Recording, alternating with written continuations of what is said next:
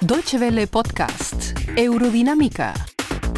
Novedades del campo de la ciencia, la tecnología y el medio ambiente. Mientras en África la epidemia desatada por el letal virus del ébola obliga a drásticas medidas, en América Latina el verdadero riesgo lo representa otro virus, el chikungunya. ¿Qué tanto impacto puede tener? Bienvenidos a Eurodinámica. Les habla José Ospina Valencia.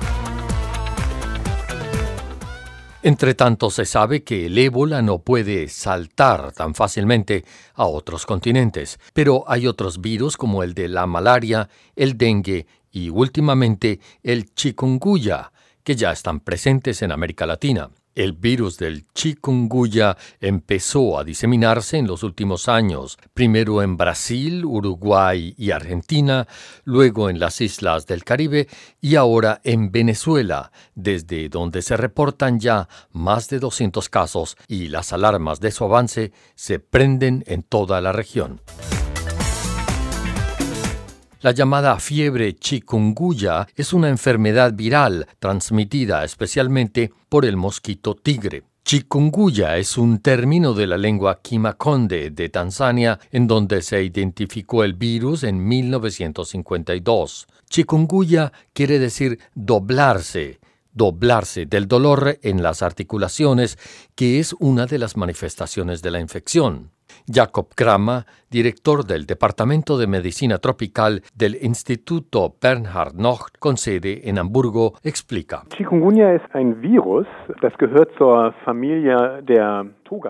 Chikungunya es un virus de la familia Toga que se transmite a través de la picadura de ciertos mosquitos. El virus, por lo general, sobrevive entre insectos y primates en África, pero cuando el hombre irrumpe en ese hábitat, adquiere la infección y la transporta hacia otras regiones o continentes generando brotes.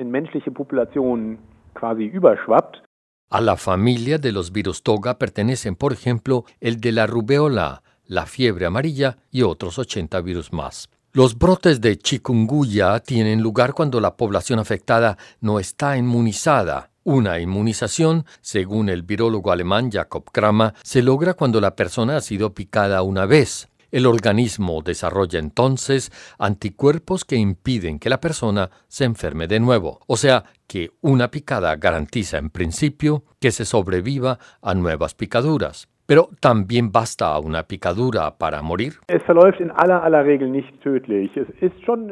Por lo general, una infección con el virus del chikungunya no es letal, aunque la enfermedad puede llegar a ser muy, muy incómoda quienes mueren son personas en un estado débil o que ya sufren otros males.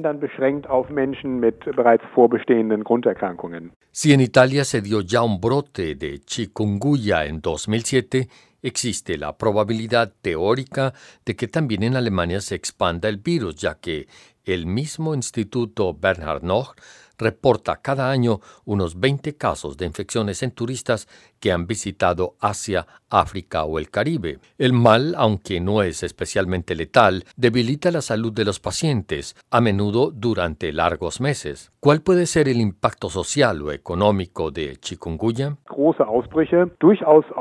Grandes brotes de chikungunya pueden afectar la capacidad laboral de toda una población, pero además, eh, como vemos en el Caribe, una epidemia puede causar daños en la industria del turismo. Aunque son muchos los tipos de mosquitos que podrían transmitir el virus, son las hembras Aedes aegypti y Aedes albopictus las más nocivas. Mientras las unas pican en el día, las otras lo hacen en la noche. Por eso la protección debe ser las 24 horas.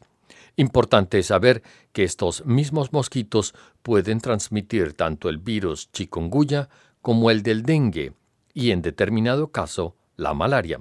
Pero como en el caso de ébola, ¿se puede transmitir el chikungunya de persona a persona?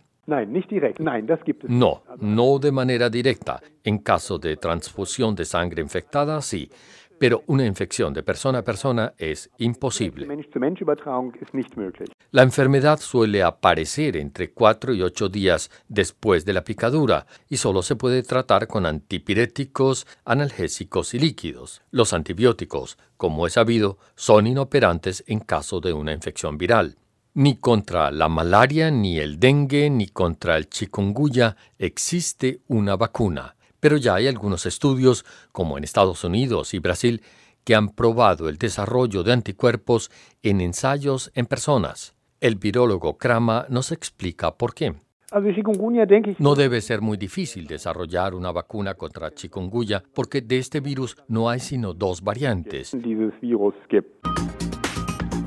Muchas gracias por su atención.